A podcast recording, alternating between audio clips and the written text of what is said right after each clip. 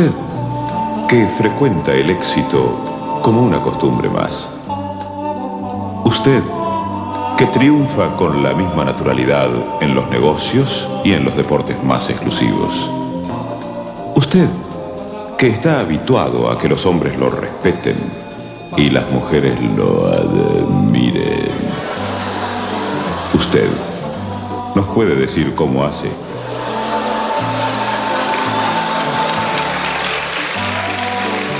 Este episodio del Martínez se lo dedicamos a la memoria del gran maestro del humor Marcos Munstock de Lelutier. Este es otro episodio financiado por la Fundación Risoterapia COVID-19 del Martínez. ¿Está harta de que los niños y su familia invadan su videoconferencia? ¿No puede más con los molestos ruidos de la casa que no le dejan trabajar?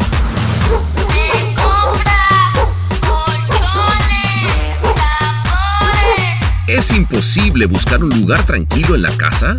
¡Mamá! desayuno! Pues se jode. Es usted quien está invadiendo esa casa trayendo el trabajo al hogar. La próxima vez que vaya a pedir silencio, respire profundo y sonría, aunque sea forzadamente.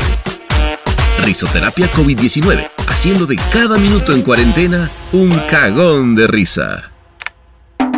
El Martínez. Con un tera de inteligencia artificial que parece emocional.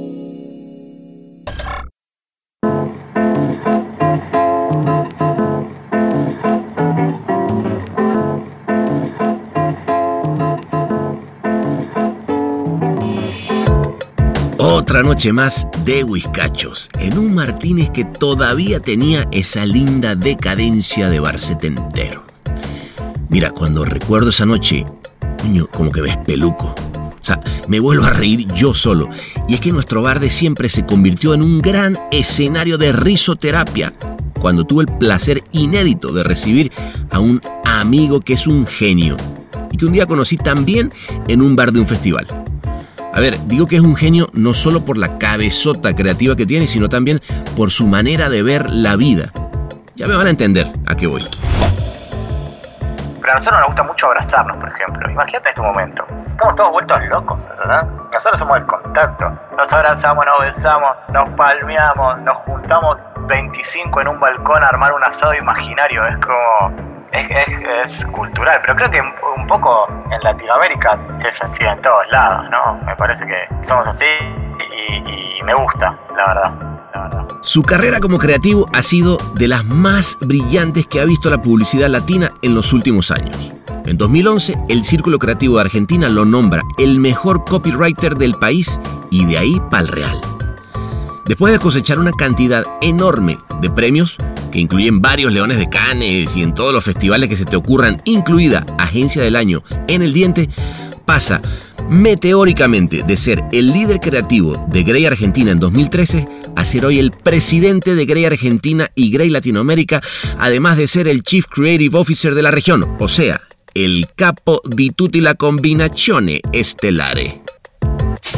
Vamos, y todo el mundo decía, ¿para qué vas a ir a Grey? ¿Por qué te vas a ir a Grey en el campo? Le dije, bueno, no sé, me parece que no tengo nada para perder. La verdad que si vos me preguntabas si, si vos me decías, che, vas a ser el presidente de Grey Latinoamérica, te hubiera dicho que ni en pedo, que ni en pedo. Esa noche me contó cómo Gray está apostando en los creativos para ser los presidentes de las operaciones. Me parece que cuando los creativos entienden el negocio, entienden todo. Y Pablo, que este es mi, mi socio en Argentina, él, él tenía la metáfora que decía, si tenés una fábrica de sillas, lo único que importa son las sillas. Después todo el resto se puede manejar. Entonces lo que estamos haciendo básicamente es poniendo líderes en todos los países que además de ser los CCO de la agencia y manejar la creatividad, son los presidentes de la agencia. Hicimos en Brasil con Max Geraldo, en Perú con el Coyote, ahora en México vino Luis Gaitán, en Chile con Dani, es como, y estamos trayendo gente y poniéndola en ese lugar porque, bueno, por lo menos yo soy un convencido que el negocio funciona mucho mejor así, y no solo en términos creativos, ¿no? sino también a nivel negocio, el negocio. Pasamos también por cómo la pandemia está sacando de todos nosotros proyectos personales creativos y tiempo para el proyecto personal más importante, que es la familia. Empecé a escribir como unos cortos que se van, no sé, todavía no sé muy bien cómo es, pero se va a llamar Pandemios o Pandemials, y son como reflexiones de diferentes personalidades de gente encerrada. Bueno, y nosotros tenemos Zoom, tenemos jardín, sala de cuatro, y tenemos Zoom tres veces por semana, tocando la pandereta, un montón de artesanías haciendo collage, así que entre reunión, reunión para salvar la economía y la industria, te meto un batik, te meto una masa, te meto una masa. Pasamos por muchas anécdotas de dientes. Sí, dientes. En esta época extraña que nos toca vivir. Hoy me pasó una que fue espectacular, que parece una película de Fellini o de Alex de la Iglesia. Yo tengo un tío que él es como un hipocondríaco, fue toda su vida hipocondríaco, pero ahora tiene 73 y entonces está muy preocupado. Me llama y me dice, perdí la, la dentadura postiza de abajo y no la puedo encontrar, eso fue a la mañana. Hablamos tipo 5 de la tarde, me volvió a llamar, lo llamé para ver si la había encontrado y me dijo no, no la encontré y no comí en todo el día. Así que ahí me tomé un auto y empecé a buscar la dentadura postiza de mi tío. Cuento una intimidad, eh, se me rompió una paleta de adelante, ¿puedes creer? No tengo diente, tengo la mitad de un diente de adelante, no lo tengo más. Se me fue en un sándwich de milanesa. Y al principio era como, bueno, no pongo la cámara y en un momento te piden que la pongas, porque claro, están todos mirando y tú y blanqueo. Y terminamos concluyendo que las nuevas generaciones vienen mucho más adelantadas y sensibles que nosotros. Hoy es una locura, un pibito de 20 años que es diseñador, también filma, también edita y es DJ los fines de semana. Entonces, obviamente, las capas, viste, que es como, es una locura. Y yo te abro un Word y, y me siento un genio, ¿entendés? Igual hoy la, la gente está tan despierta que si una marca hace algo que no que a la gente no le gusta, la mata, ¿entendés? En dos, en, lo saca- sacaste un posteo y a la hora ya está. Yo diría que es como la mejor forma de testear las cosas es online, ¿entendés? Ya ni siquiera todos esos testeos a los que nosotros sufríamos cuando iban tus ideas, y hoy está ahí todo el tiempo, todo el tiempo. Bueno, se abrió la barra otra vez. Anoche nuestro barman François se tomó hasta el agua del florero y por eso no vino hoy. Con lo cual es toda tuya en modo buffet. Preparen los motores y enfríen los hielos como para Santa Claus, que se viene una noche de rechupete, porque él es Diego Medvedoki. ¿Es un cantabar? ¿Es un bar pretencioso hipster? ¿Es una cantina? ¡No! ¡Es el Martínez! Qué lindo, ¿no? Poder estar acá. Mira, vamos a hacer una cosa. En este momento, y como por arte de magia, nos vamos tú y yo al Martínez, porque a mí esto del coronavirus me tiene los huevos hinchados. No sé tú. A mí también. A mí también. Vámonos ya, venga. Vámonos, dale.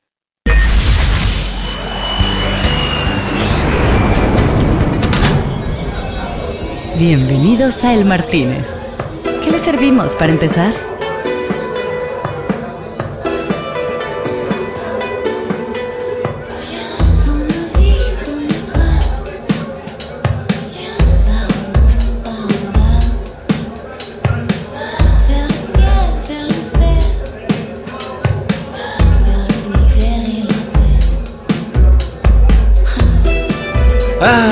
Estamos, papá. Aquí estamos, mira. Qué belleza, mira tu alrededor. Huele, huele a mar, huele a francés. Qué lindo. Igual, me gustaría hacer una crítica que es, remodelaron el, el Martínez y a mí me gustaba mucho más el viejo, ¿no? No, y es que Se este- volvió eh, como- uh, total, no, por eso te digo, y este es el viejo, ah, olvídate, el nuevo es como la Ah, bueno, ah, bueno, no, bueno, es- bueno, bueno, bueno, menos mal, no, menos mal. Bueno, mira, Menos mal, menos mira alrededor. no estaba todo como el no, está todo- tiene todo su, su ambiente de decadencia. Mira, hay un borracho ahí en la esquina que está por caerse. Está todo bien, como debe ser. ¿No? Está muy bien. Es como volvemos a la estación de servicio de la esquina, ¿no? Es como Exacto, nosotros le decimos siempre, nos juntamos en la estación de servicio de la esquina. tal cual. Y, y si lo analizas, güey, de alguna manera nuestra estación de servicio a la esquina. O sea, ta- estamos de acuerdo que cuando, tú, cuando estás en Cane y, y ya la, la cosa, no sé, agarró la madrugada y dice, yo sé que vos al Martínez, alguno me voy a encontrar en el estado que sea y me voy a cagar de risa un rato. Y vamos a, ¿no? Entre recordar y cagarnos de risa. Sí, el problema no es que sea alguno, es que están todos ahí. Está todo. Están todos. falta uno. Falta uno. ¿Te acuerdas una, un- una vez, una de, las- de las veces que nos vimos, nos fuimos caminando desde ahí hasta el McDonald's, ¿te acuerdas? Hablando y, y- e íbamos viendo Claro gente- que me acuerdo. Totalmente ir a buscar una hamburguesa salvadora Claro. y no, y no lo logramos.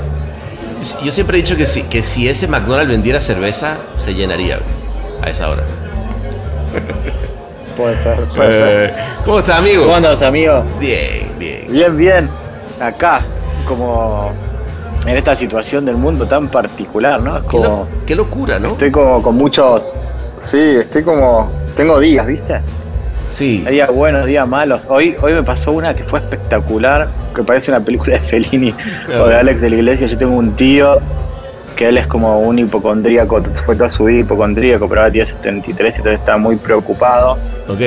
y, y se le cayó y perdió. Me llama y me dice: Perdí la, la dentadura postiza de abajo No. y no la puedo encontrar. Eso fue a la mañana No. y hablamos tipo 5 de la tarde. Me volvió a llamar, lo llamé para ver si la había encontrado y me dijo: No, no la encontré y no comí en todo el día. No. Así que ahí me tomé un auto, me fui hasta 11 y empecé a buscar No. la dentadura ¿Y la- postiza de mi tío. y la? Pero claro que la encontré. Más vale, la encontré y después le fui le- y fui al supermercado y le llené el heladero y, Ah. y todo. Pero bueno, Ah, fue como. bueno.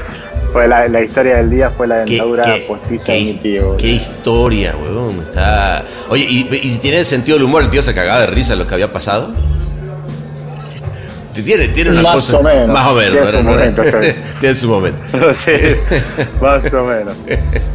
Es que, weón, tú imaginar la cantidad de historias que, que- que se están saliendo ahorita en, el, en este momento, weón. O sea, a donde volteas alguien te cuenta una y no la puedes creer y, y es muy loco. O sea, ahorita yo, yo por ejemplo, No, en es, el. como, en- es como un. ¿Qué te contame, contame. No, no, eh, que, que es, una locura, porque por un lado eh, pasa por tu parte hipocondriaca, ¿no? Agarra y dices, uy, estoy tosiendo, ¿será que sí? ¿Será que estoy tocado? Este, resulta que, por ejemplo, la, la- esposa de mi papá en Caracas, es, ella es médico, y en el, en el edificio, un momento le dijeron, oye, hay una señora en tal eh, departamento que vive sola, y pues parece que está infectada. Bueno, este fue, la ayudó, se la llevaron al, al, ya sabes, a la emergencia, no sé qué, y ahora me llama y me dice, ay, eh, tengo fiebre. Y digo, uh, la que se nos viene. Una puta madre. Pero Bueno, bueno, yo estaba. no, yo me había tomado un avión porque había una reunión en. Primero en, en Japón y se canceló. Y después se pasó a Lisboa. ok, Entonces nos fuimos ahí. Después, en la mitad, yo ya estaba. En, ya hice escala en Madrid, me quedé el fin de semana. Y se canceló la de Lisboa. Y después me. Pero armé una mini reunión en Londres. O sea que estuve en Madrid y en Londres. Y de repente cerraron la- las. las cerraron las fronteras en Argentina. Entonces nos tuvimos que volver este, ese mismo día. Y cuarentena obligatoria de 14 días, claro, y toses y decís, listo, ya está. Ya, ya, la quedé. Volvíamos en el avión y había una, una señora adelante que tosía cada 5 segundos y la gente se volvía loca, ¿entendés? Se miraban entre todos. La, la, para- la paranoia social es espectacular. es, es- es increíble, es increíble. Porque, y, ah, y te tocó entonces hacer la, la, la cuarentena esta que lo dejan en un hotel, ¿no? Cuando, cuando llegan o no. No, me- no, todavía no eran los hoteles. Ah. Nosotros llegamos el primer día que habían que habían dicho eso, así que nos vinimos. Yo tenía justo mi casa, porque soy tan genio que dije, bueno, voy a hacer unos arreglos ahora que me voy. Así que mi casa está inhabitable y nos No. tuvimos que venir al, al departamento de mi novia eh, Mm. en Villurquiza y estamos acá hace, no sé, ya me perdí, hace como cuatro años y siete meses, no sé, una cosa. Ay, güey, qué cosa tan bella. Bueno, pero, a ver, tiene una. Tiene. Ah, no sé, yo no sé si es que uno es hijo de la crisis eh, latinoamericana o lo que sea, pero a mí hay algo de esto que me gusta, güey. Como que este despelote mundial, que nadie sabe muy bien para dónde va todo este pedo, tiene algo interesante, güey. O sea. No, obvia- claramente, claramente. ¿No? O sea. Sí, eh, de, de hecho es, me parece que todo, hay un montón de cosas que van a cambiar. Es como, Sí, ¿no? el, el- bueno, el, el, el trabajo es una locura. Es Yo una tengo, tengo los auriculares puestos 14 horas por día, ¿tenés? Para mí que hay algo que te pasa de tener los auriculares puestos todo el día que no está bien. No, exacto. Algo, Dejar de algo, escuchar, como escuchar de uno mejor que el otro. Luego, luego te empiezan a doler las orejas de tener como tanto audífono todo el tiempo. Muy loco, güey. Muy loco. No, es una locura. Pero- y y luego ver a la gente y tener que poner la cámara, Eh, y, y claro, y hay, hay protocolos, es una ¿no? locura. ¿Qué hace? Eh, ¿Pones cámara? No, este no está poniendo cámara. Este, el otro sí, sí pone cámara. Este, bueno, es, se, se empieza a ver ya etiquetas de, de, de los Zoom, del- es muy, muy raro. Pero también empieza No, a pasar. es una locura y yo yo ponía yo yo pongo cámara Ok. y pero te, te cuento una intimidad se me rompió una paleta de adelante puedes creer entonces como una paleta. Que es, no tengo diente Ah. tengo la mitad de un diente adelante no lo tengo más se me fue en un sándwich de milanesa y y al principio era como bueno no pongo la cámara y en un momento te piden que la pongas claro están todos mirando y, tú- Claro. y blanqueo ya blanqueo. Pongo el Ya. diente adelante y digo, chicos, me pasó un accidente. Los odontólogos todavía no se pueden ir a ver. Claro. Así que Oye, pero qué, qué buen, qué buen momento de, de romper el hielo, güey, ¿no? Porque obviamente genera risa. es como. Sí, y pena. Y pena- un poquito. Yo me acuerdo, Juan, Juan eh, eh, mi, mi socio, un día en una, en una fiesta de fin de año, se le se rompió un diente, huevón. Se le cayó uno que tenía así como de esos, y, tuvo que venir la esposa en la noche a traérselo porque era una cosa, todo el mundo se cagaba de risa, obviamente, en la, en la peda. Oye, que por cierto, otra cosa que pasa, fíjate que con este pedo del, del, del coronavirus, que me gustó, vi, vi un anuncio que hicieron, ¿qué puede ser? Para un vino. Salió, no sé, ayer, ayer o antes de ayer. Me gustó, Eh. está, está bonito con los acentos, con, con, la- eh, con todos los, los verbos en, en- en pasado. Claro, pues se llama Ajá. claro, con acento. eh, es- es- entonces decimos como cómo se vivió la cuarentena. Y fue muy. eh, los procesos como cambian, ¿no? Eso se escribió un viernes, se presentó un lunes y, se- y en una semana estaba en todos lados. Y Qué bueno, güey. ¿Y cómo lo marcas- filmaron? ¿Lo filmaron? Hay como una cosa. Sí, claro, lo filmamos. Usamos. Hay una cosa que se llama casting en casa acá. ¿Ok?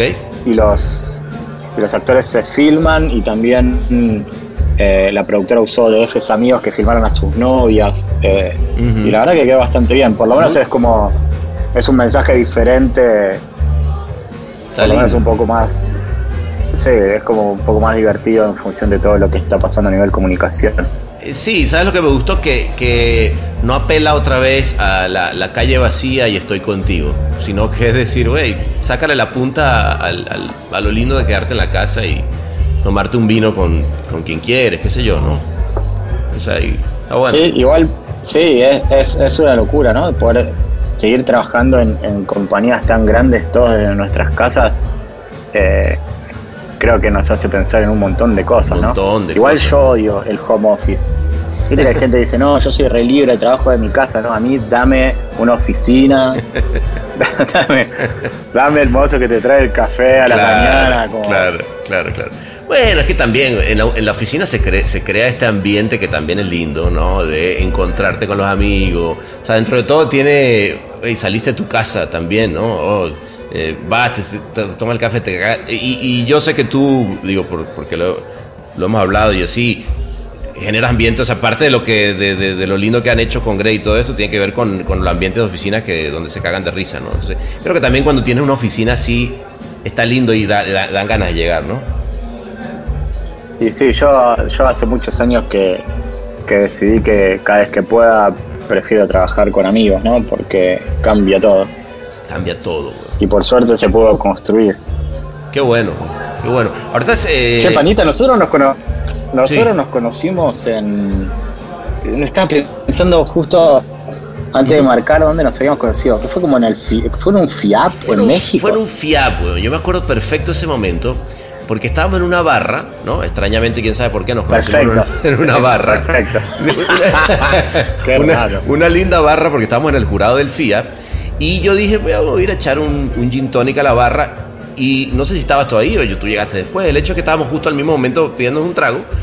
Y empezamos a hablar. Y digo, ay, tú, ya, Diego, el pana y tal. Y de repente yo agarro y digo, ah, este eh, va a ser jurado en, en Cannes. Yo también iba a ser jurado ese año. Y entonces agarré y te dije, ah, no, espérate, Diego, déjame que te quiero mostrar las piezas que traemos este año para, para el festival. Y te mostré una de, de AXA Seguros que era, este, se llama Vasos de la Conciencia.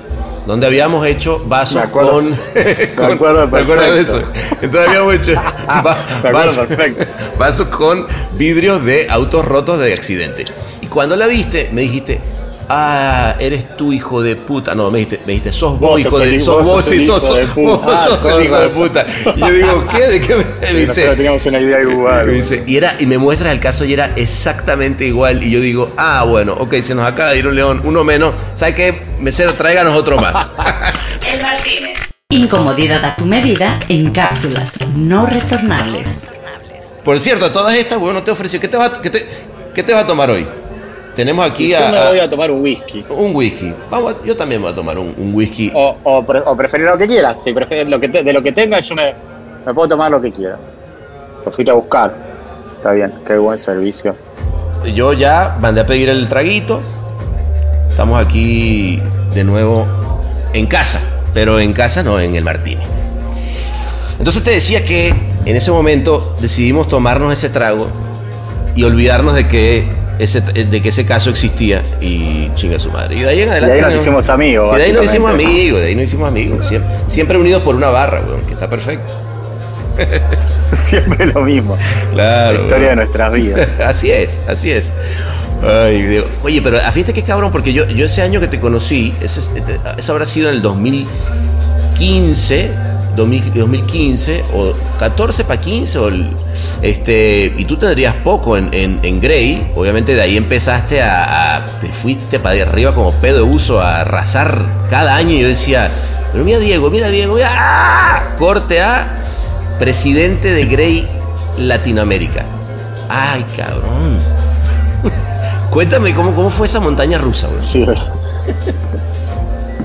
y fue. Bueno, yo estaba en Del Campo, ¿viste? Y Sí. laburaba de dupla de, de Nachito Ferioli. Y Nacho Ferioli se fue para. se fue con Gastón Vigio Sí. a David. Y me quedé solo y justo en ese momento. Al día siguiente me llamaron y dije, bueno, eh, dale, vamos. Y todo el mundo decía, ¿para qué vas a ir a Grey? ¿Por qué te vas a ir a Grey si estás en Del Campo? Le dije, bueno, no sé. Me parece que no tengo nada para perder. Y y lo que pasó fue espectacular. La verdad que me encontré con un montón de gente, muchos ya la conocía y, armamos la agencia que, que- que queríamos, ¿no? Con, con mucha libertad y, y así fue pasando. Pero sí, los últimos años fue fueron muy, muy rápidos. Tengo, tengo más títulos que, que un videoclub cuando funcionaba bien.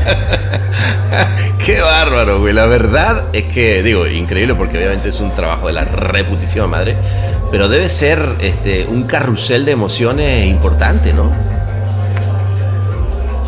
Y sí, porque la verdad es que, que pasás por todos lados. Yo, obviamente, soy reactor y nunca voy a dejar de escribir porque es lo que me hace levantarme a la mañana, ¿no? Es es lo que más me gusta.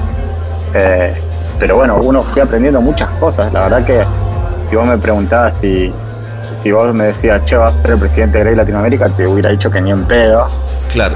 De hecho, cuando me lo ofrecieron, me acuerdo de una charla que googleé eh, President of Latinoamérica eh, y puse imágenes y se las mostraba a Michael Houston, que es el CEO global.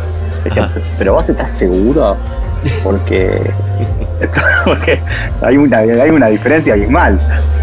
Eh, pero bueno, así, No, así pero- sucedió. Y la verdad que está, está bueno porque aprendes un- es- estás aprendiendo un montón de cosas, ¿viste? De- del negocio y de los números. Así que, panita, si algún día ponemos un bar, más o menos ya vamos a saber cómo manejar. Do- do- dos que tres con los números no nos agarran ya, por lo menos, ¿no? Qué un poco más difícil, por lo Es un poco más difícil, exacto. No, pero, pero fíjate que, a ver, también por un lado, eh, habla bien de, de- de dónde se quiere poner la red, güey. O sea, yo cuando vi la noticia, este, dije, más allá que dije, wow, mira cómo, cómo mi amigo la, la- la está haciendo como, y la está sacando del parque como siempre, eh, dije, ah, cabrón, ¿cómo, cómo Grey? Porque fíjate, si, si lo piensas, yo me acuerdo en una época, weón, Grey, bueno, tú te acuerdas también, en una época Grey era de, claro, como su nombre, Grey, jajaja, y todo el mundo se hacía este, risas de Grey. Este, y Sí, de es como el chiste más escuchado. era, ay, era- era así del cliché del chiste publicitario, era, ah, Grey como su nombre, ¿no? O sea, digo, era, era así, bastante claro. Eh, y de repente, fue de un día para otro, vuelco, talento, bueno, Thor, me acuerdo en su momento, eh, o sea, digamos, que, que sí obviamente tiene que ver con, con todo un performance que, que ustedes particularmente li- lideraron fuerte porque trajeron un montón de, de- de- de creatividad im- importante para la red, pero también a nivel mundial fue un fenómeno, ¿no? Que se dio. Mm. Sí, y estaba, bueno, yo cuando arranqué estaba Thor a la cabeza del mundo y con Per y ahora con, con John Patrulis y más como en la parte de negocio desde la TAM, eh, primero con, con Eduardo con el que laburamos un, un- montón muy fuerte y ahora con Marco que es eh, CEO y, mi socio en la región, entonces eh, un poco siempre lo que decíamos era, bueno, si la creatividad tiene que estar en el centro y arriba de todo, entonces los que tienen que liderar tienen que ser creativos. Muy bien eso. Y es un poco, y es un poco lo que estabas haciendo, ¿viste? Porque me parece que cuando los creativos entienden el negocio, entienden todo. Claro. Eh, y, y, y Pablo, es que es, es mi, mi socio en Argentina, él, él tenía la metáfora que decía es, si tenés una fábrica de sillas, lo único que importa son las sillas. Después todo el resto se puede manejar. Muy Y bueno. la verdad que es como, pero sí, pero tiene, y tiene razón. Eh, entonces lo que estamos haciendo básicamente es poniendo líderes en todos los países que además de ser los CCOs de la agencia y manejar la creatividad, son los presidentes de la agencia. Lo hicimos con, en, Bra- en Brasil con Max Geraldo, Muy bien. eh, en Perú con el Coyote, en, ahora en México vino Luis Gaitán. Sí, Eh, en. Chile con Dani, es como, y estamos trayendo gente y poniéndola en ese lugar porque, bueno, por lo menos yo soy un convencido que, que el negocio funciona mucho mejor así. Y no solo en términos creativos, ¿no? sino también a nivel negocio. Claro, claro, claro. Y, y eso y, te, no te costó, obviamente, porque ya, ya desde el momento en el que te ponen a ti eh, eh, a tomar las decisiones, pues está claro que, que el, el costado es creativo. O sea, de ahí para el real. Está muy bien, güey. La verdad que suena. Sí, a mí me cuesta todo, amigo, vos me conocés, a mí me cuesta todo un montón, pero le pongo. Está bien, le está pongo bien. Igual, igual te digo una cosa, si, si no cuesta después no, no, no, no sabe igual, güey, ¿no? Es verdad. Bueno, O sea- por eso yo soy hincha de Racing. Vos no sé, no sé si Sí, claro, claro. fanático del fútbol soft, No, pero sí, no. qué manera de sufrir. Bueno, lo mismo en la vida, igual. El- el- como el Tano Pasma. Eso de River. De. River, ¿verdad? ¿Cómo le, cómo le, oh, pobre, qué, qué momento ese. Pero a ver, pero, pero, pero espérate un segundo. Cuéntame una cosa. Eh, tú te sales y te vas. No te vas, porque te quedas de alguna manera, porque tú estás en la, en la misma. O sea, físicamente estás en Argentina. Pero tienes que salir, irte a, a ver las regiones, todos estos amigos que, que conoces por todos lados. ¿Y en Argentina qué pasa? O sea, con tu agencia, que, o sea, cuéntame un poquito de eso. No, bueno, yo además de ser el presidente de la TAM, soy el presidente de Argentina, pero tengo un equipazo, de Dream Team. Cuando, cuando arrancamos decíamos que éramos Aldo Civi de Mar del Plata jugando la Champions League y, y la verdad que, que tengo la mejor gente que, que podría tener de amigos, ¿no? Es como desde Pablo, que es como la mano derecha, eh, y, y los chicos, los, los CCOs que son eh, Hernán, Ale y Lizo, que son tres dementes, que es como que son como, viste, es- esa amistad de, de un montón de años que ya pasaste por todas y es como... Pero y con ellos, y con cada, y ellos- cada uno lo- ¿han, han trabajado con Sí, ellos? sí, Perdón, para, entender, ¿has trabajado con ellos desde muchísimos años? ¿Crecieron ahí o cómo, cómo fue eso? Y yo lo, a Hernán, que le digo Metra, y a Alejandro, que le digo Chatrán. Metra y Chatrán. Es un apodo que le puse, sí que no, le puse ese apodo Chatrán y nunca nadie supo por qué, y no lo puedo revelar ahora tampoco, pero igual que quede grabado, noticia. que quede grabado en el Martínez por qué le dices Chatrán. No, y después, y después cuando no se puede, no se puede, pero No cuando puede. llegué también estaba liso eh, y, y armamos un equipo ahí como en el principio, estaba, en un momento estuvo, estuvo Geller con el chino que ahora volvió y, y estaba Stuart que se fue a Miami, pero bueno, un equipazo de creativos y ahora además tenemos un montón de gente nueva que es espectacular. Eh, pero bueno, también es como me- me- yo estoy. Es como si estuviera yo cuando no estoy. Claro, tiene la espalda todo lo que hicimos, lo hicimos con ellos. Claro. No, y todo lo que hicimos lo hicimos con ellos y ellos, la verdad que más allá de todas las peleas y las puteadas y los abrazos que nos damos, somos un, un equipazo, ¿no? Y se Sí. trata de eso y, y también para no dejar a, a nadie afuera, eh, como cuentas, billar, eh, como a, a la cabeza con todo el equipo y, y en producción Molina, no sé, es como, es como es- o- creo que hoy tenemos el, el mejor el mejor plantel de, de la publicidad. Trajimos a, a una chica de, de prensa que se llama Florencia que, que trabajaba en Revolución. Es como la verdad que está, está muy armada la agencia. Qué bueno, güey. Y, y, por ejemplo, toda esa gente que me estás diciendo, porque claro, tú, tú entraste en, en, en Grey hace siete años, ¿no? En ¿Sabes que no sé? 2013, Pero- ¿no? Sí. Ok. Sí, sí, sí, no sé, si son siete me parece Bueno. que es un montón, boludo. ponle, ponle. Ahora, ah, diga- di- di- di- digamos que son siete.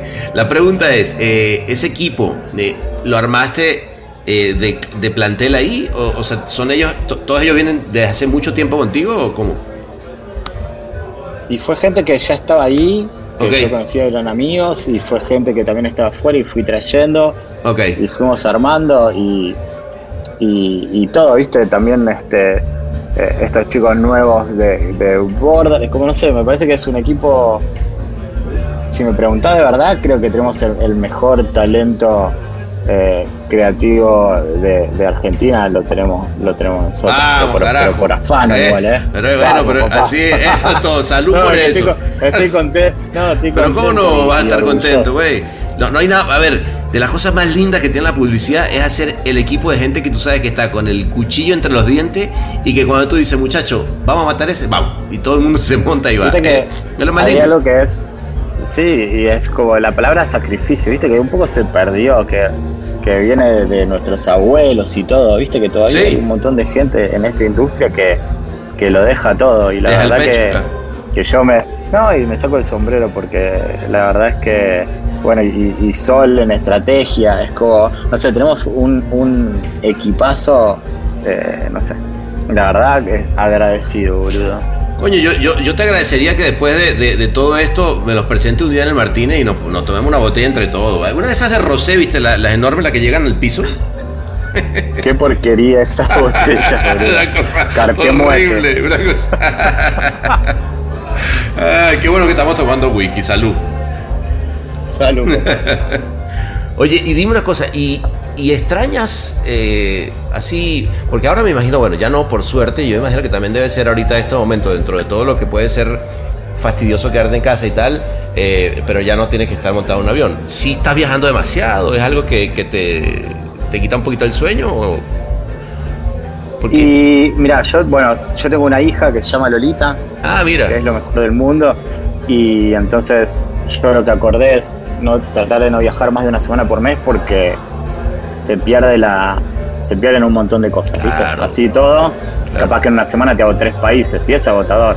Eh, Mm. me gusta viajar, ¿eh? No, no, y soy un afortunado. Creo Sí. que eso es lo, eso es lo, en lo primero soy un afortunado, pero en esta pandemia loca eh, me di cuenta que estar un poco, quedarse un poco en el mismo lugar también está, Está bueno, ¿no? está bueno. Está bueno. Digo, sí. De hecho es como, sí, como, no sé, me, me estoy escribiendo un montón ¿Ah, sí? eh, a partir de este comercial que, que viste que, que- que hicimos. Eh, empecé a escribir como unos cortos que se van, no sé, todavía no sé muy bien cómo es, pero se va a llamar o Pandemios o Pandemial, Ok. que son como reflexiones de diferentes personalidades eh, de gente encerrada. Y, y me pe- pegué una onda con el director que filmó y dijimos, bueno, lo hacemos, no sé qué, así que seguramente la semana que viene ya estamos para sacar el primero y, y viste que la Ah, gente mira. hoy en, en- en sus casas hace, hace un montón de cosas, ¿no? Hace mucha, mucha receta culinaria, eh, mucho ejercicio, eh, mucho Zoom. Yo ni ejercicio ni recetas, así que eh, me, me reencontré un poco con la escritura y, y la verdad que me, Oye, pero y, me gusta. y cuéntame un Me gusta poquito de, cuéntame un poquito de pandemia, de, de- de qué va, o sea, cómo, por dónde va el, el- por, por decirte, el primer corto, por ejemplo.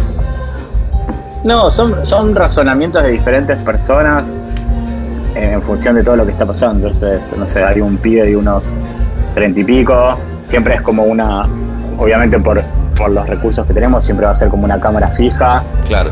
de un pibe y sus pensamientos y una voz en off, cortitos, de dos o tres minutos, de diferentes personas. Entonces, no sé, va a haber un, un joven de 30, un viejo de 80, eh, una mujer separada de 45, eh, un médico, un taxista, no sé, diferentes personas reflexionando sobre la situación Ok. que, que sucede. Y escribo uno por noche, así que vamos a ver. Ah, uno por noche, bien. cómo- ¿Y qué haces? Escri- escribes la, la- la- la- la voz en off, o sea, escribes lo que, lo que está pensando el personaje y... Sí, una carilla. Ok. Qué lindo, weón. Interesante.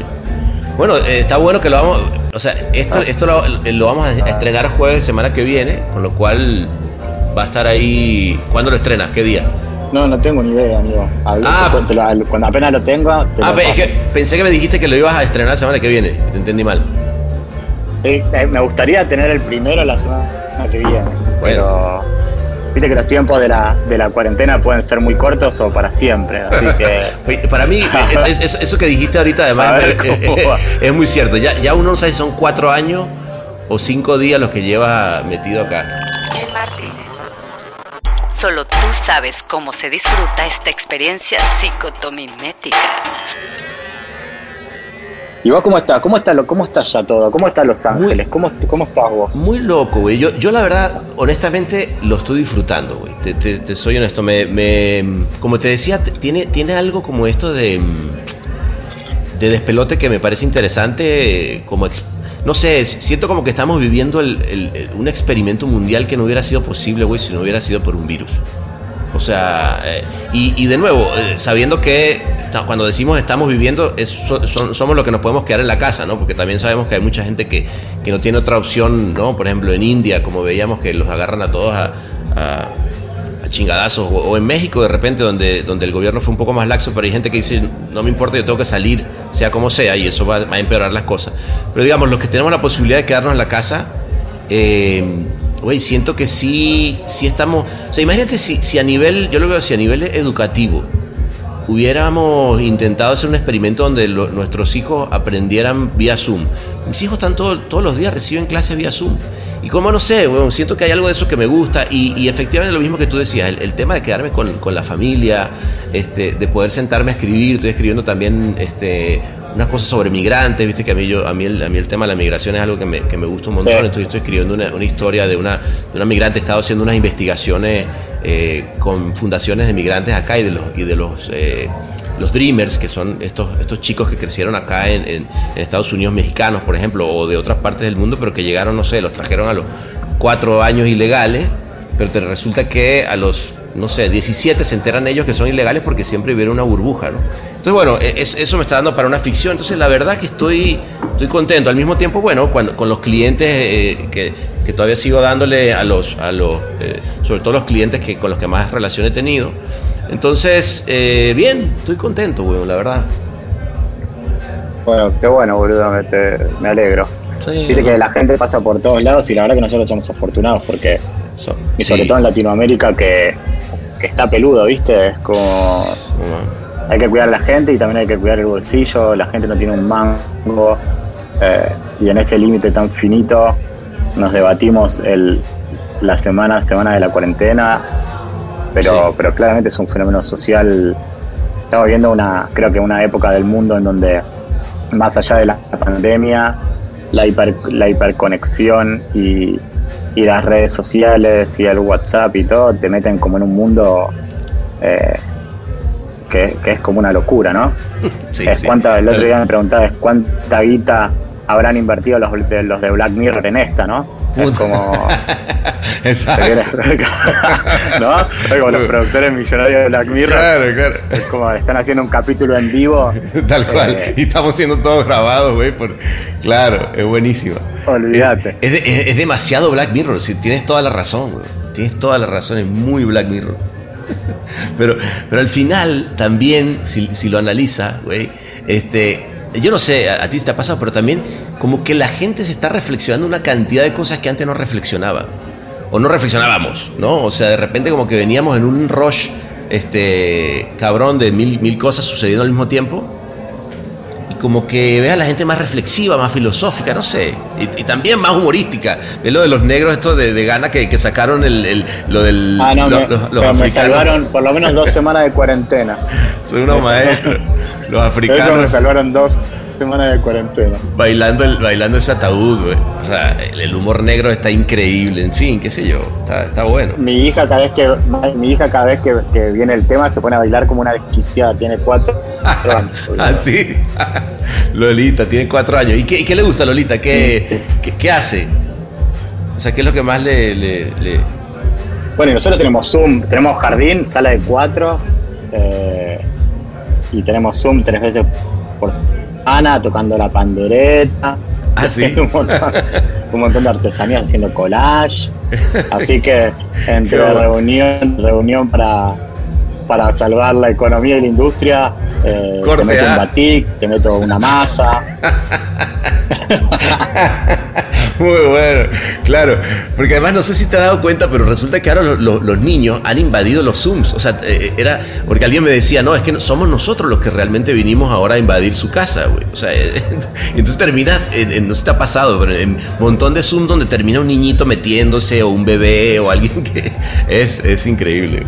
Bueno, yo tengo entre dos y tres reuniones por día con, con Lola UPA. Es como Claro. Funciona así. es- Pero es está lindo parte- eso. Es una parte más. Está lindo. Pero antes, ¿te acuerdas Eh, que sí, a- antes sí. no era tan permitido? Era como que de qué hablas, güey. ¿Cómo vas a traer a tu hijo a un, a un Zoom? Y ahora es, ah, pues sí, güey, estoy en mi casa, obviamente. Y, ahora, ¿y qué crees que haga? ¿Qué crees ¿Qué que claro, haga? claro, claro, claro. Oye, y está el, el tema a nivel mundial, digamos, eh, ¿cómo, cómo lo vive la red? Obviamente, a ver, yo, yo te cuento de la, de la mía y todo lo que puede ser a nivel crisis, pero, pero ¿cómo sientes tú el, el- el feeling de, de- de la industria? Y a nivel Grey y la red, bueno, obviamente hay un montón de preocupaciones, ¿no? Es un grupo, WP es un grupo que tiene un montón de agencias y obviamente están, están preocupados porque se paralizaron un montón de clientes. Claro. Hay un montón de clientes que están cortando fees y, y hay un montón de, en un montón de países en donde se, se está, se está despidiendo gente porque no dan los recursos. Eh, por suerte acá en Argentina hay, hay una ley que por 60 días no se puede tocar a nadie. Eso Mm, protege eso un bien. poco a, Mm. a la gente. Sí. Sí. Eh, y nada, y todo el mundo dice que se va a reactivar en el Q3 recién. Claro, Q3. Faltan un montón de meses. Amigo, estamos en abril. ¿Entendés? Es como, Sí, todo sí. se vuelve, los tiempos se vuelven Se vuelve- se vuelve es una locura total. Es loquísimo, es loquísimo. Pero, pero a ver, y por otro lado, yo no sé, pero eh, si lo analizas, va a haber, va a haber un montón de gente que, que, eh, probablemente nos, quedaremos sin trabajo. eh, pero también por otro lado, yo decía, bueno, pero toda esa gente que de pronto, eh, que hasta este momento servía de. Hablemos de nuestra industria, ¿no? De empleados que son gente súper creativa. Yo me acuerdo cuando, cuando hubo la crisis acá en, el, en el 2008 que empezaron a salir un montón de gente que salía a la publicidad, de repente había uno que exacto, se puso a hacer cine, ¿no?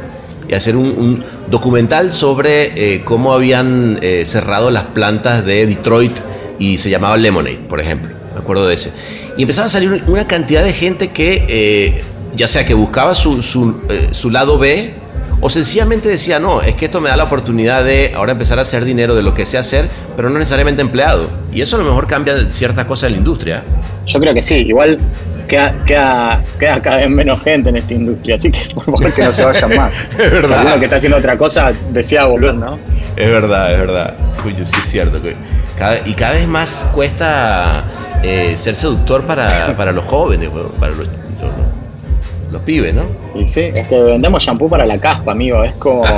me parece que. No es muy atractivo. hay- No, y me parece que está, está eh, que está bueno y a mí me digo, a mí me encanta lo que hago. Yo soy un enamorado de mi profesión, ¿eh? Y un Sí. agradecido. Y yo estoy fascinado, pero en- hay un montón de, de gente más joven que, que prefiere hacer otras cosas, ¿no? Que, que incluso siente la, la publicidad como invasiva, en donde, eh, no sé, todo- todos se ponen al blockers para no ver más nada y que no les interrumpan eh, lo que van a ver en YouTube o, o pagan el premium de Spotify porque no quiere que nada, es como cambió, ¿no? Sobre todo cuando se volvió más digital. Tal cual. tenés como la posibilidad de poder llegar uno a uno, si querés, pero también ese otro, ese uno, quizás no te quiere escuchar. Entonces, eh, ¿Y, cómo haces hay ahí un para, para, de complejidades que para motivar el talento, güey? Porque eso es una de las cosas que, que a veces cuesta más. O sea, yo no sé, a mí, por ejemplo, me, me- me pasaba que yo recuerdo en, en alguna época cuando quizá era más sexy la publicidad para, para jóvenes, que era, quiero entrar y era de, bueno, tú levantabas, eh, casi casi abrías los ojos y ahí iban, y había un montón de gente queriendo, queriendo participar o ser parte de una agencia. Ahora cada vez es más difícil y, efectivamente, como dicen, los talentosos tienen mil medios para hacer lo que quieran sin necesidad de ninguna agencia ni nada, ¿no? Este, eh, es que es complicado el tema de, de- motivar, ¿no? Es que hoy es una locura. Un, un- un pibito de un pibito de 20 años eh, que es diseñador, también filma, también edita y es DJ los fines de semana. Entonces, Exacto. obviamente, las capas, viste, que es como es una locura.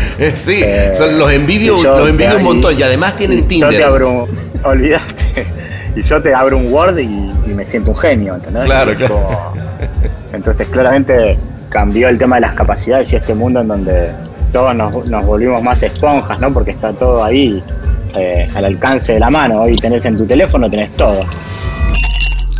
El Martínez.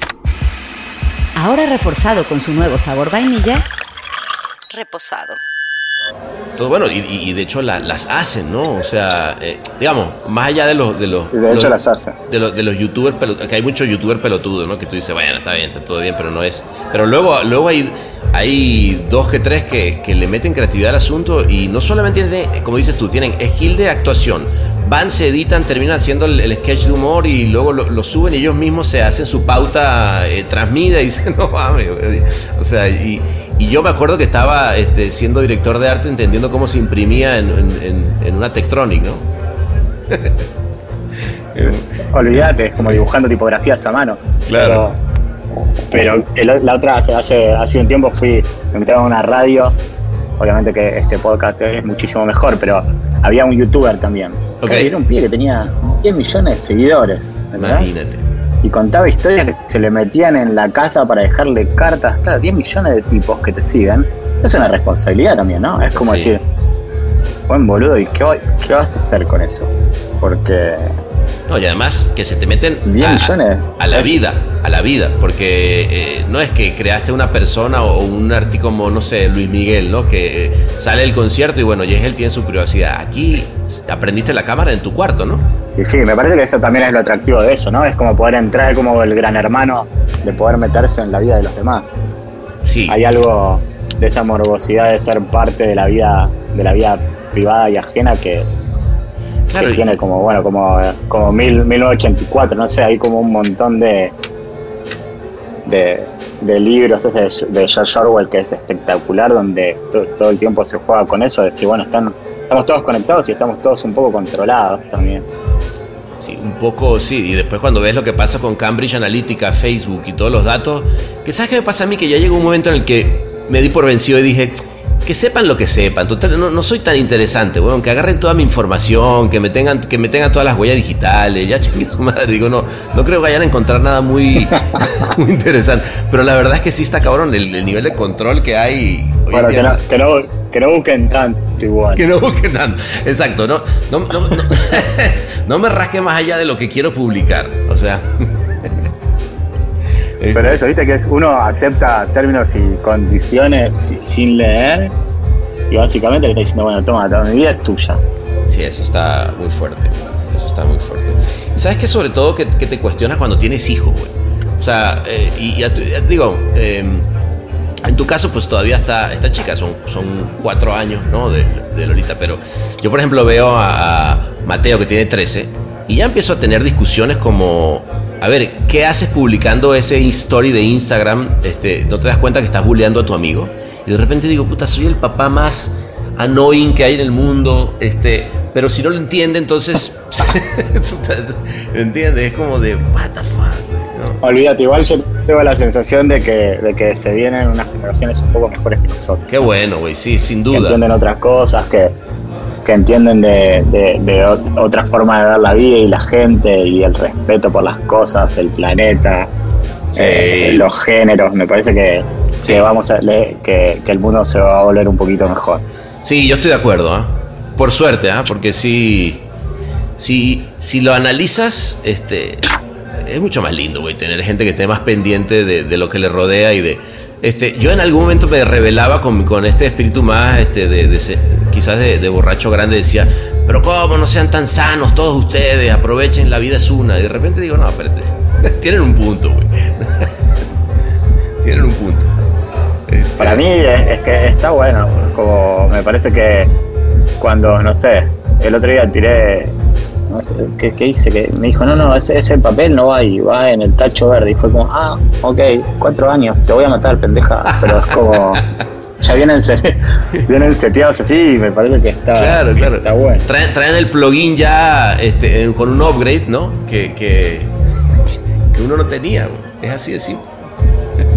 Nos Y la- y- viejos. Nos volvimos viejos, amigo. Esa- eh, ya, ya cuando uno empieza a hablar de que, mira, y entonces estás en la presidencia, no sé dónde, y el otro, sí, yo estoy y tal, y, y vienen, los, vienen los otros acá diciendo, mira, este par de pelotudos hablando ahí cuando nos estamos comiendo el mundo y no se dan cuenta. Qué bueno, güey. Qué bueno, porque así tiene que ser la vida, ¿no? ¿Estás de acuerdo? Que de eso se trata. Que vengan los próximos y, le- y la revienten. Este, y, pero, pero también, Totalmente, también amigo. tiene que, que ver cómo se, re- cómo se reinventa. A mí me gustaría ver a esos chicos que decimos reinventando justo todo este pedo de la comunicación. O sea, es que sí creo que lo que viene va a ser un cambio fuerte, güey. Se va a acelerar todo, ¿no? Para mí está, para mí está buenísimo. ¿no? Para mí va a cambiar todo y los valores de las marcas. Viste que es como. Antes te, no sé, te comprabas un gym porque te decía que te iba a hacer este, mejores piernas. poner, ¿no? Claro, claro. Eh, y eso parece como de hace tres siglos hoy en día. Sí. Y me parece que, que todavía viene un cambio muy, muy, muy grande y que también las crisis como esta, yo creo que esto es, es un es un punto de inflexión, ¿no? En donde algo debería poder modificarse. Sí, sí, sí, habría, eh, habría que ver, sobre todo además, cómo, cómo afecta, por ejemplo, en este caso a, lo- a los brand managers, a los anunciantes. O sea, realmente, cuál es, digamos, en este tema de, de sobrevivencia, porque estamos, estamos de acuerdo que esto es el sobrevive el, el- el más apto, ¿no? Es cuál, cuál realmente aprende la lección y empieza a comunicarse con la nueva manera de, pensar de la gente, güey, ¿no? Porque creo que sí va a haber. Y, y quién no, y quién definitivamente se quedó en el, en el modelo anterior, ¿no? Este, y, y te sigue pidiendo las cosas que, como para una sociedad que era an- anterior a esta, ¿no? Igual hoy la, la gente está, está tan despierta que, que, se hace, que si una marca hace algo que no que a la gente no le gusta, la mata. ¿verdad? pero te crucifican en dos Es segundos. como. En dos, en, en- lo saca- sacaste un posteo y a la hora pues ya está. ¿verdad? Es, Sí. Yo diría que es como la mejor forma de testear las cosas es online, ¿entendés? Ya no- ni siquiera todos esos testeos a los que nosotros sufríamos cuando iba en tu ciudad. te acuerdas, sí. Y hoy está ahí todo el tiempo. Está ahí y, y el testeo fue con, una, con la población real. Y, y el brand manager te lo puede decir al día siguiente qué fue lo que sucedió. Eso está cabrón. Yo me acuerdo cuando, cuando, cuando a ti te va a haber pasado eh, si- similar, aunque tú obviamente tú eres más, más, más joven que yo, pero yo recuerdo en un momento... ¿Cuántos años tenés vos? Yo tengo 43. Estamos- tú- Yo también, boludo. Ah, sí, coño, pero te- yo pensé que era más chico. Debe ser, debe ser que estoy. dice, porque, eh, soy, porque mido 1.50. eso ayuda. No, yo te iba a decir que a mí lo que pasa es que eh, en México hay un dicho que dice lo corrieron sin aceite. Este, en mi caso, sí. estiré, estiré mucho la liga, entonces más, entonces más bien yo soy el que, el que por ahí parece como de más llegando a los 50, pero es otro tema. Este, no, pero lo que te iba a decir es, eh, yo, hubo un momento en el cuando empezamos a tirar los anuncios en internet, y yo me acuerdo empezar a ver los comentarios en YouTube y era de, ¿qué hacemos con esos comentarios? O sea, no estábamos acostumbrados. Era de, ¿qué hacemos? Hay que borrarlos. No, no se pueden borrar. Hay que responderlos. Y ahí donde te, te empezaste a dar cuenta que ya el, el control no lo tenías tú. Porque antes lo único que te podía decir qué tan bien había ido era lo- los GRP y, toda esa, y, y BOPE. O, o- o lo- esa previa de, del, Bueno, del y y vos, viste que te miden, te miden el rating por un aparato que te llaman por teléfono. Es como todo, quedó todo tan del pasado. chino. Aparte, ¿sabes lo que robaron? Porque eso es todo mentira. ¿Cuánto va a decir? Creo que alguien me dijo que en, en México en el momento habían 1500 aparatos. Lo cual me parece que es demasiado. Vamos a ponerle que sí. Tú me dices que eso es representativo de lo que está viendo alguien. No, más. Este, entonces sí, se le cayó el No, es a locura, muchos. pero después, en base a eso, ponían el segundo de la tanda a un precio. Claro, nos costaba mucha plata eso. ¿Cómo hacer? Mucha Igual plata. viste que loco que ahora la gente volvió a mirar televisión. Claro, hay un back. Espectacular. un- claro, un volver a las bases, ¿no? Sí. Sí, pero porque el, el- yo creo que porque hoy la tele es como el medio confiable, viste anda circulando tantas cosas que hoy la tele es como el medio confiable para, para ver lo que está pasando de verdad. Igual en Argentina hay, no sé, nueve canales de noticias y, y son todos tan opuestos que en realidad nunca terminas de entender qué bien lo que está pasando, ¿viste? Tenés que mirar cinco y sacar tus propias conclusiones. El Martínez, incomodidad a tu medida en cápsulas no retornables. A mí lo que me llama la atención de la tele en Argentina es que yo me acuerdo siempre cuando prendo hay un pedo armado. O sea, es como que alguien se está punteando con alguien en vivo. Siempre. me encanta y me parece buenísimo, porque yo no estaba tan acostumbrado a eso. Nos gusta putearnos, acá nos gusta putearnos mucho. Sí, sí, sí, sí, sí. Vos sabés que se armó como a las 9 se aplaude y en un momento a las 9 y media empezaron como unos cacerolazos por gente que le pedía al gobierno que se baje los sueldos y entonces Ah, se armaron ahorita. como unas puteadas en las sí, se armaron unas puteadas de gente que bancaba y de gente que no y se repu o sea, entre 9 y media y 10 escuchabas las puteadas, las mejores puteadas del mundo. Porque, porque es que además los argentinos son buenos para putear.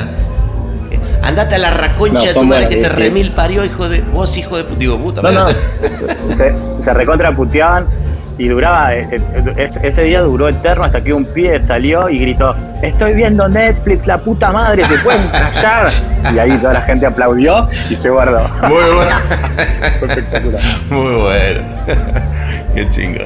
No, la verdad que este, Buenos Aires, Buenos Aires es una, una gran ciudad. En general, soy, soy muy Cuando, fan de. cuando vuelva, cuando todo esto pase y vuelva, te prometo un asado en casa. Uh, hagamos un asado, tomemos Fernet. Es lo que te pido, lo único. Esta promesa. Ah, me, me- me parece. Oye, eh, por cierto, te veo seco ahí. ¿Quieres? eh, vamos. Eh, Mesías, razón. Ah, Tú le, le whiskacho a los muchachos, ok. Ahorita nos trae. ahí nos trae el François. Vos sabés que en una, una buena anécdota que es en, en- siempre ahí en el Martínez, en un tipo tercer o cuarto día, Ajá. pongo la tarjeta y siempre me vuelve el mismo mensaje que es carté muete. No, no sirve más. Carte muete. Ustedes se la mamé anoche, con lo cual. No. Carté muete. Carte muete. ¿Sabes la cantidad de carte muete que he tenido yo en Cannes? No, qué Ay. ¿Y, qué, y qué onda con Cannes, no? Como se, se ¿Qué cosa? También hay algo de los festivales que, que también creo que va a cambiar, ¿no? Algo se tienen que replantear. menos- sí, Algo se Creo que todo- igual creo que está bueno que la industria tenga su reconocimiento, ¿viste? Es Pero importantísimo, que- sí. Es importantísimo. Lo, lo que Porque si no. Decime, decime. No, no, que de acuerdo contigo, si no, ¿dónde está el estándar, güey? ¿Dónde está lo, lo- O sea, ¿a dónde hay que apuntar, no? No, y tiene que haber una mirada, y la verdad que somos una industria que labura un montón, y está bueno tener ese reconocimiento al, al trabajo de lo que hacemos como, como comunicadores. Pero bueno, eh, eso que decías, ¿no? De que, de que todo esto también va a cambiar un montón de cosas, creo que ahí también va a haber un cambio grande. ¿Cómo lo ves? ¿A ti, a ti por dónde, dónde se te hace que, que- que estaría ese cambio? ¿La cantidad de premios? Es que no lo, no lo tengo tan claro. La, yo, yo creo que sobre todo es el espíritu de cómo se miden las cosas, ¿viste? Sí. De, de, de como del trabajo honesto, de lo que funciona, de lo que se dio, de lo que sucedió, Sí. quizás más chico, eh, quizás sin menos laburo eh, puesto en función de ganar esos festivales y sino como, como consecuencia de un laburo eh, que está bueno y que logra los objetivos de los clientes, no sé. Mm. Bueno, Uh, No sé, me pienso un montón de cosas, ¿eh? No, no, no, no- no. no sé cómo, no, de acuerdo. Y eso. cómo va a cambiar, y pero eso, y eso estaría buenísimo si eso se logra. Siempre es complicado, güey, ¿no? Este, saber si realmente funcionó en el mercado, si. Eh, Esas son las cosas que yo, por ejemplo, a veces. Yo me acuerdo cuando iba de repente a un, a un festival, por decirte, eh, eh, El Sol, ¿no? Y, y de repente, bueno, obviamente estaban los españoles para hablar de su punto de vista de cómo la, la- una campaña había afectado pues, a una sociedad. Pero de repente estaba una campaña Guatemala que tampoco no había contexto, ¿sabes? Este, no sé, digo, es complicado, sobre todo en festivales mundiales, ¿no? No, pero es, mira, el otro día hablábamos del, bueno, cuando hablábamos del, del año pasado de Cannes y todo, viste la campaña de, del New York Times que es espectacular y- Brutal, sí. y, que la verdad que, que es brutal. Decíamos, bueno, ¿qué pasa si esa campaña la hubiera eh, firmado, eh, no sé, Infobae de Argentina, ¿verdad? Claro. O, no sé, un medio de Venezuela, o un medio, no, o, o Globo, no es lo mismo, ¿viste? Claro, no, la, la- la marca pesa. No, ni hubiera sido ni un short. Nada. no, total. Y fue el Grand Prix de tele. Entonces, obviamente, también la publicidad tiene un contexto que tiene que ver con las capitales del mundo y la relevancia global de los países donde se hacen las cosas. Y acá en la TAM somos el culo del mundo y nuestra relevancia eh, es, es ínfima en función de, de lo que pueden lograr allá. Por eso, por eso a mí me parece tan significativo eh, cuando, de nuevo, algo como lo que, como lo que tú has hecho con, en, en Grey, eh, hablaba el otro día con, con eh, Samper, eh, que de repente terminó metiéndose lápices negros, Grand Prix de Cannes y tal, desde Colombia, cuando en el año 91 no había ganado un león en su vida. Este, no te voy a decir que tiene doble mérito, porque al final del día hay que. eh, Todos, todos están. la- pero no son las mismas condiciones. O sea, al final del día creo que no son los mismos presupuestos, no son las mismas realidades de mercado. Y, y inevitablemente, además, no es el mismo PR, ¿no? Que, que tiene, no sé, una agencia de, de Nueva York, por ejemplo. ¿no? No, igual, para mí sí tiene doble mérito, igual, ¿eh? Sí, sí. creo que, que, que hoy tiene una relevancia. Pero Ah, eso. ponele, cuando, cuando me, me acuerdo cuando vi la primera vez el comercial de Nike. Sí. Claro, yo miro fútbol, fútbol americano, no tengo idea. Y ese pibe no tenía idea. Claro. Y si yo lo veo como consumidor, veía que era un buen spot. Y después, cuando obviamente te enterás quién es y qué pasó y todo, y, y cobra una relevancia que, que tiene otro, otro sentido. Pero si lo haces al revés, de la TAM para el mundo, nadie se pone a buscar Claro, ¿quién- quién es esa persona. ¿Quién te lo explica? como- ¿Quién te lo explica, no? O sea, ¿quién, o sea, si alguien se le hubiera de nuevo ocurrido hacer un anuncio con el Tano Pasma, que fue un fenómeno de redes sociales. Claro, A ver, claro. anda a explicarle al Bueno, de. al- eso, No, y si tenés suerte es un bronce, ¿entendés? Claro, tal cual. Y allá son 18 horas. Pero bueno, es parte del contexto y parte del juego que jugamos, pero creo que cada vez eso está mar- más marcado porque obviamente la relevancia de, de los países y, el contexto y, la, y a donde llega cada cosa es diferente, ¿no? Te hago una pregunta, y cuando tú, por ejemplo, estás haciendo la, la, eh, la curaduría, porque obviamente ya ahora te toca además, eh, antes de ser presidente de, de Grey, estuviste liderando la región desde el punto de vista creativo. Y bueno, ya no te No, tocaba... sigo con eso igual, ¿eh? Sí, No sí, sí. nada. Sí, no, no, sé, sé- que ade- además de, o sea, pero, pero digamos, era, es algo que empezaste a hacer antes de que te dieran la presidencia de Grey, ya tú venías en contacto con todas las, eh, las, las oficinas viendo el, el trabajo, ¿no? Eh, cuando tú analizabas ese trabajo para, pre- o que ahora lo sigues analizando y lo sigues haciendo, eh, ¿qué tanto em, realmente pules esa parte eh, entendiendo la realidad y la idiosincrasia del jurado? Quiero decir, con esto es, son ideas ¿Intentas globalizarla o más bien al contrario, algunas veces dicen, no, sabes que el hecho de que sea local es lo que justamente va a hacer que en este festival eh, le vaya mejor? Digo como... es que eso, para mí, tiene- para mí, para que sean buenas, para mí el- el- tienen que ser buenas. Es Sin duda, eso eso, es lo- eso, sin duda. Eso es lo más importante, porque una buena idea después en un contexto particular funciona y en un contexto global funciona. De acuerdo. El tema es cuando vas arañando cosas que, que no pasa demasiado y querés hacer algo con eso que no sucede, ¿viste? Sí. Eh, Sí, cuando, cuando- pero, si, no, si no está, no está. yo sigo- no, y, y, y las ideas vienen de todos lados, ¿viste? Y Latinoamérica es, es en ese sentido es muy buena, hay, un- hay mucho talento. Y sobre todo en, en publicidad, todavía creo que es como la Copa América, ¿viste? Antes estaba Argentina, Brasil y ahora están todos, es como Eh, y sí, todos sí, sí. haciendo buen trabajo y, y- A mí, y eso me parece que, que nos potencia como región y que nos hace mejores a todos. no, a mí eso me encanta, güey. A mí eso me encanta porque además eh, eh, del, del- el fenómeno lati- latinoamericano se vino hablando desde hacía mucho tiempo, ¿no? ¿no? Y los latinos van a venir a pegarle, los latinos. Y la verdad es que sí, efectivamente, cada, cada año con año fuiste viendo como pum, pum, pum, y sí, efectivamente, ya en los festivales ya no es de. Ah, bueno, sí, es que eso es un anuncio latino, es no. Ah, bueno, ojo, ojo los latinos. Y ahí, efectivamente, sin duda, Argentina ha tenido mucho que ver, ¿no? Eh, siempre encabezando junto con, con Brasil. Eh, sobre todo por un, yo creo que por un tema de, de- de cultural, güey. Fíjate, yo eso lo, lo he, lo he platicado siempre con muchos. Bueno, yo he tenido socios argentinos y un montón de grandes amigos también. Este, la manera en cómo se comunican en, en Argentina, creo que ah, muchas veces eso se lleva siempre al, diálogo publicitario y termina siendo algo muy rico de, de, de oír, güey. ¿Sabes? O sea, como que toca mucho fibra, más allá de, las genialidades de, de grandes ideas y tal, sino el, momento de que, Eso mismo que, te estoy comentando de ese anuncio que hicieron ahorita del vino, ¿me entiendes? Tiene alguna manera de, contártelo, de escribirlo que. eh, que no sé, sale de ahí, como de Argentina, ¿no? No sé si me explico, no sé si estoy, estoy, me Y enredé a un nosotros poco. nos gusta mucho, imagínate en este momento, a nosotros, no, no, está clarísimo, pero a nosotros nos gusta mucho abrazarnos, por ejemplo. Imagínate Claro. en este momento.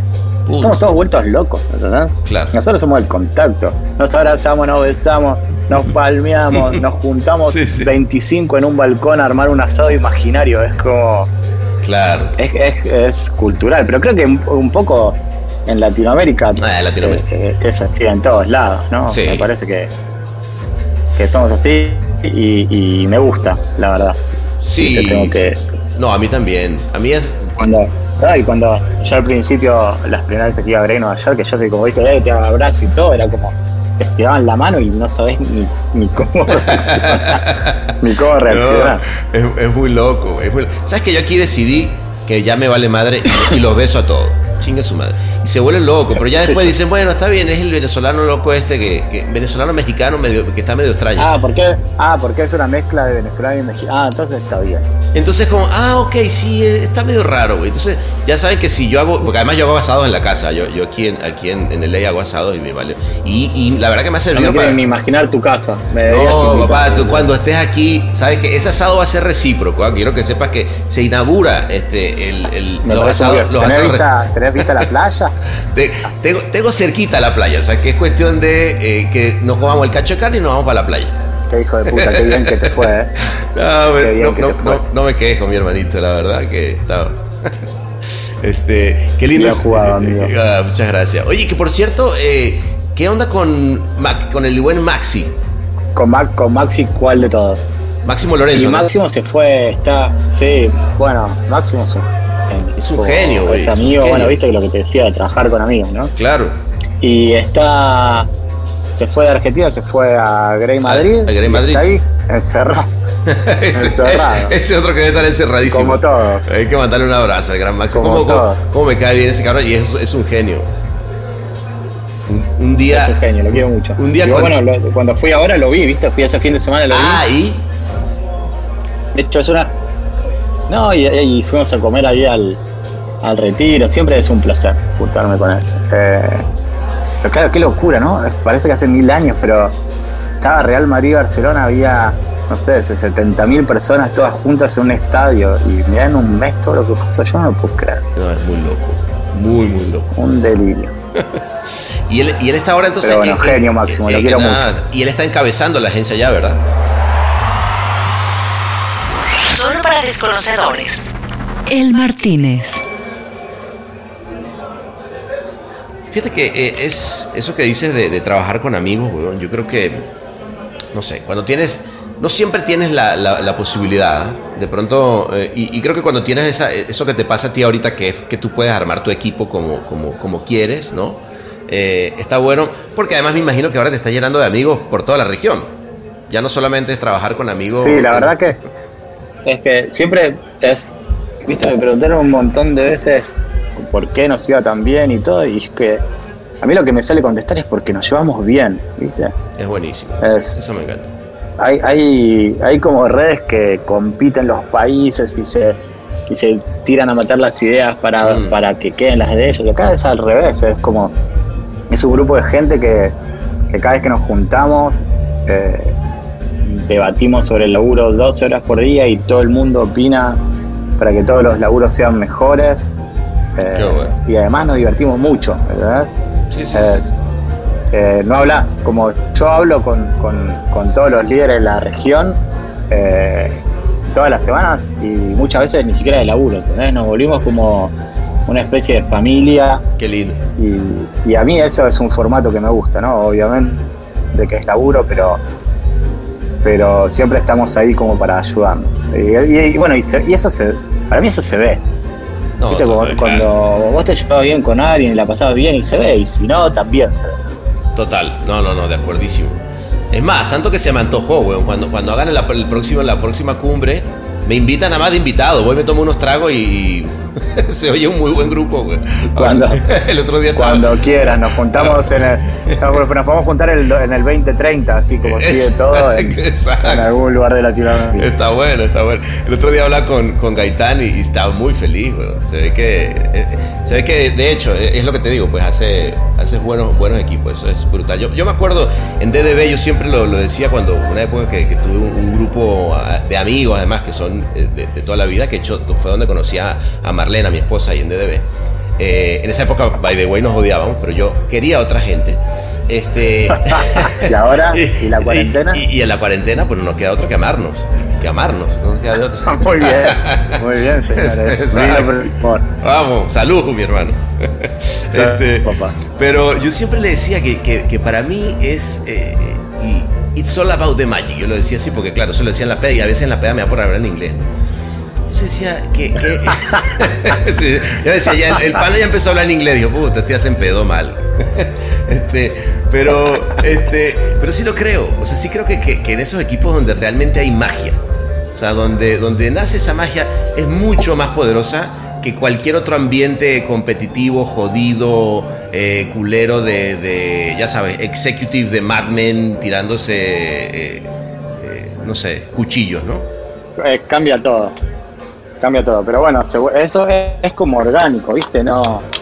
Yo creo que lo que está bueno es decidir que vos querés trabajar con gente que, que te guste y que se lleva bien y que considerás talentosos y, y también los lugares tienen una mística, ¿no?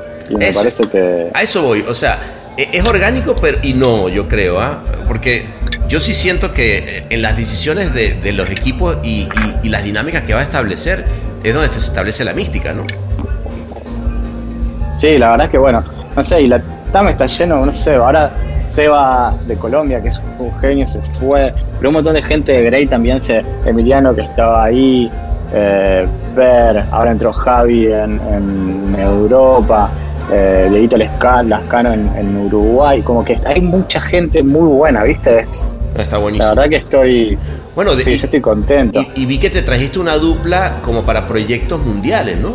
Sí, porque hay, lo que pasó es que eh, siempre, la, la- la pregunta es hoy, ¿para qué sirven las redes? ¿no? En Claro. Donde antes el 80% de las cuentas eran globales y el 20% regionales Sí. o locales. Y ahora 80, 85% es local y 15 global, con suerte. Eh, entonces, en, en esa pregunta de decir, bueno, y hoy las redes, entonces, ¿cuál es el valor que tienen las redes? Es la gente. Claro. Y si es la gente y la fábrica de sillas, lo que importa son las sillas, entonces es el talento. Y, y dentro de, de la red hay un montón de laburo que se excede, que quizás en, un- en, un- en hasta un montón de guita en freelance, no sé qué. Entonces, esto surgió como un hub creativo en donde me traje a, a, a Miel y, y Mati, que es es una que son amigos además, pero que es una dupla que, que trabajó conmigo en Del Campo y que hicimos cosas espectaculares como Summer Hater, poner, ¿entendés? Mm, claro. Y, Buenísimo. Y fue bueno, empezamos a trabajar para el mundo Grey y empezamos a trabajar para, para Nueva York y para Los Ángeles. Y eso duró un mes y medio y de repente eh, empezamos, vino un tipo de WPP a conocer todo y, y empezamos a trabajar para GSK global y pasamos de ser 3 a 10, 11 en dos meses. Ah, ¿verdad? bueno. Bien. Entonces hay como una oportunidad ahí de negocio incluso dentro de las redes, ¿no? Porque, porque somos tan grandes y somos tan pesados que en la dinámica interna se puede mejorar mucho todavía. Y yo creo que la capacidad de talento y obviamente también los costos que eso incluye, ¿no? Obviamente un creativo en Londres, si compras el Claro. solo un creativo en Londres con un creativo de Argentina, Claro. es como puedes tener a, lo- a los mejores a los mejores del mundo laburando para vos desde, desde Latinoamérica. Tal cual. Tal cual. Así que es un proyecto que me gusta ese. Se Interesante. llama Borderless, que es, que es, sí, es, es, es como un concepto nuevo, va nuevo, es un concepto que, que a la red le, le pone mucha energía y, y me parece muy acertado, ¿no? Que es como, como trabajamos sin, sin fronteras porque es un es solo un grupo de personas, ¿no? Pero digamos que. Mirá, y, y la y la no, y la confirmación es- es- son las reuniones por Zoom, por ejemplo. Claro. No, es que esto, de nuevo, esto viene a apoyar que el modelo está bien pensado, ese que está diciendo. Está bien pensado. Claro, güey. Y ese, y ese, digamos, nace desde Argentina para el mundo.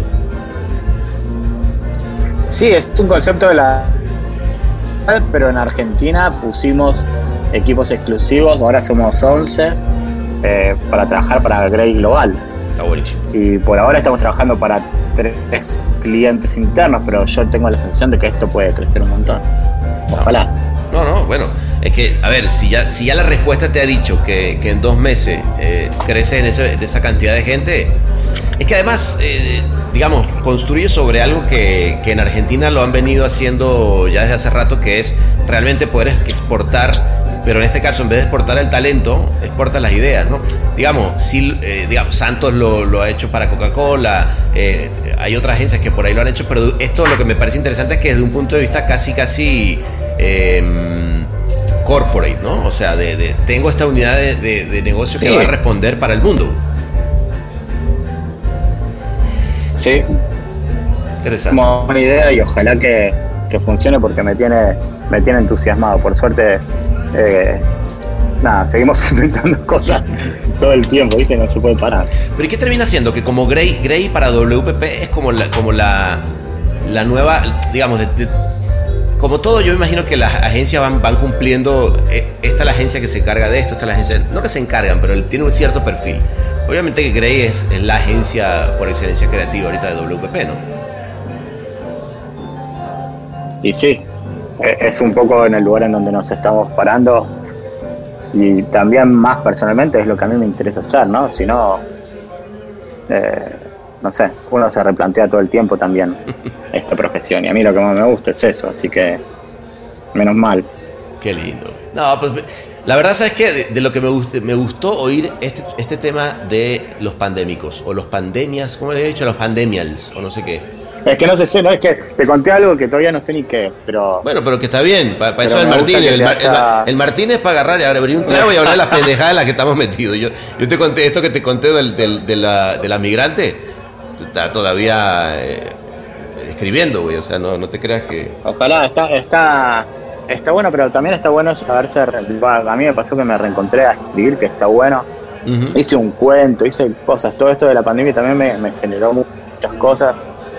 Entonces también eh, a- ahora arranqué una historia de, de dos que se conocen en el supermercado chino con barbijos y se enamoran y entonces va- van a comprar todo el tiempo cosas innecesarias para, para volverse a encontrar. No sé, es como que todas estas situaciones tan absurdas que te, que te permite que te permite más fácil encontrar un montón de, de- de cosas para contar, ¿no? El Martínez. ¡Uh, la, la! ¡Qué inclusivo! Claro, además imagínate si esa misma idea, eh, o sea, sin este contexto, imagínate que viene el, el Diego de ahorita, de baile cuenta al de hace cuatro meses. Mira lo que tengo una idea. Dos tipos con barbijos se enamoran en un supermercado chino. Y dice, pero tú estás pendejo, ¿qué, qué me pasó en tres meses, weón? Sí, sí, sí, sí. O sea, es, que es- Bueno, muy abstracto, weón, es muy abstracto lo que estamos viviendo, sí. No, y aparte, y, y otra cosa que son las compras online, ¿entendés? Claro. De hecho, hoy me eh, compré tantas. co- me compré un mat de yoga para, para mi mujer. un, un vaso de whisky, obviamente, para, para, el Martín. Para, exacto, muy bien. Olvídate. Unas mancuernas, no sé qué. Un teclado, porque como no estoy en casa. Cualquier cosa, ¿entendés? Puede ser Sí, cualquier sí, cosa. sí. Todos, los gadgets, como- todos los gadgets para hacer que la casa, es- eh, explotar la casa, güey. O sea, no, Cualquier cosa. Un tratamiento para blanquear los dientes. Está todo ahí. Gordo. Puedes hacer lo que quieras. Gordo, yo te estoy aquí, mira, mientras yo estoy hablando, todo el tiempo que estaba hablando contigo, estoy viendo en la, eh, en, ¿cómo se llama? En el barandal de mi escalera, una liga, que mientras me estás contando esto, me acaba de caer el 20, que una liga que compré también en Amazon, según esto, para hacer ejercicio en Amazon, y ahí dejé la liga, está la liga amarrada al, al barandal y nunca la he usado. Olvídate. Cantidad de objetos innecesarios después de la pandemia. Olvídate. es como. No, no. ah, ¿Sabes qué otra cosa me compré? Me compré un rompecabezas de mil piezas. Oh, eh, del beso de Clint. Y es como. No. Imposible, son todas las fichas iguales. Es imposible. imposible, güey. Nosotros ya llevamos armado todos los legos que no habíamos armado con los, con los enanos. Hay naves por todos lados. Es una cosa hermosa. güey. Ay, Es hermanito. espectacular. Y con, los, y con los chicos es espectacular y la capacidad de juego, ¿no? Es tenerlos 24-7 con vos. Te, te- tenés, que, tenés que inventar todo el tiempo sin parar. No, no, y nosotros, claro, y, y- y fíjate que en tu caso, bueno, tienes que inventarte, tienes que volver a ser niño. Yo en mi caso, fíjate que estoy ya eh, a veces de terapeuta familiar, güey, ¿no? O sea, de, de- A ver, vamos a hacer una junta, vamos a entender qué es lo que te está pasando, porque te siento un poco esa ira que lleva. o sea, terapias familiares, güey, porque si no se va toda la mierda. Ya ha habido llantos, ha habido este reglas, eh, o sea, era, es como para hacer un, un episodio de Discovery Home and Health de la Nani o cualquiera de esas mamadas. que- ¿no? Es espectacular. Bueno, nosotros estamos, somos dos o tres cuando viene Lolita 3, pero bueno, yo ahí es un departamento chiquito, entonces hay como, hay como un microespacio, o sea, el balcón. Yo Claro. estoy, estoy bronceado porque laburo ocho horas encerrado en un balcón de dos por uno, ¿entendés? Es como. Tiene, es espectacular. Qué lindo. Y riego la, y para, y por primera vez riego las plantas todos los días. Como hay cosas de la. de la. Empiezan a pasar cosas que te cambian, que te cambian, Te, ¿viste? te cambian, te cambian totalmente. Yo ya a esto les tuve que poner este, una dinámica de, bajar una app a hacer ejercicio, porque de verdad que, eh, dos adolescentes, bueno, uno ya adolescente y el otro de, de, nueve, ya en un momento se estaban dando los, esta- estaban madreando dentro de la casa, ¿no? Ha sido, ha sido toda una experiencia. bro. Eh. Igual el otro día que te llamé, estabas todo agitado de hacer ejercicio. ¿Cómo están esos bíceps? No, está- estamos no jodas, super mamados. Lo que pasa es que la panza no hay manera. Porque, claro, como sigo chupando, entonces por más. Me estoy poniendo más bien como, como hinchado las tetas, más bien. Sí, no, no, no. Hermoso. Ay, hermanito. Los cuerpos post pandemia Eso no. eso, eso van a ser Va a ser una espectaculares. cosa como para hacer una Es sesión de fotos. Botero vivo. Exacto, exacto. Mira, vale, pidámonos, pidámonos otra botellita y nos vamos a quedar tú y yo en este lugar del Martínez, que por cierto ya nos están abriendo el VIP, porque ya es la hora. Este. mm, Qué tipo famoso que sos. No, mames. Y ahorita lo que vamos a hacer es que oh, vamos a hablar con esa otra botella de la otra hora. Este, hermanito, coño, qué bueno que, que- que tuvimos este, este chancecito de hacer el, el Martínez, papito. La verdad que me encanta Me haber encanta. tomado este trago contigo. Me encanta lo que estás haciendo y me parece espectacular y, y se te quiere, así que Igualmente, hermano. siempre, siempre acá. Eso, carajo. Eh, bueno, pues salud, ¿no? ¿O qué? Eh, Bueno, salud y hasta que te pueda dar un abrazo, ¿no? La puta esa la madre, puta que te madre que parió. parió. François, tráete otra.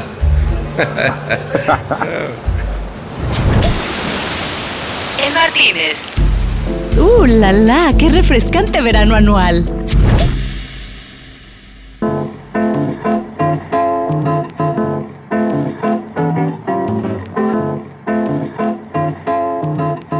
Bueno, al final nos switchamos al gin como para recordar el inicio de todo y seguimos hablando de anécdotas que la verdad no queremos ni que se sepa la Big Data. Y al final, como siempre, cuando ya había gente corriendo en la croisette como haciendo trote, nos fuimos en busca de esa hamburguesa que ya es tradición en nuestra costa azul.